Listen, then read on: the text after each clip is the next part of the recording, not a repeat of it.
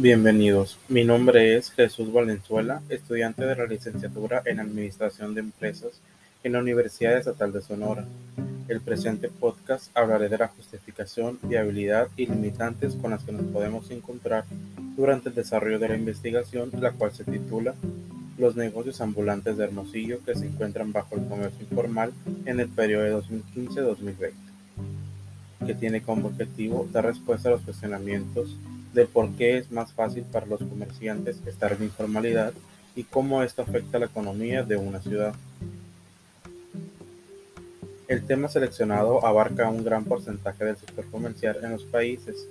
El comercio informal está desde las empresas pequeñas hasta las grandes donde se cuenta con una formalización, mas no con una totalidad de claridad en información y declaración real de las percepciones.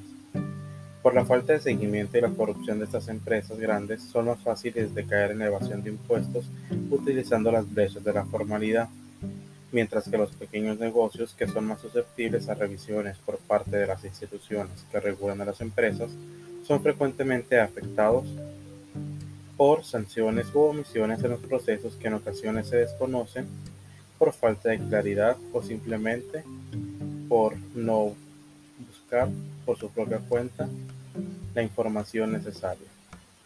Por la complejidad del tema que hemos seleccionado, la viabilidad y las limitantes de esta se torna un poco difícil.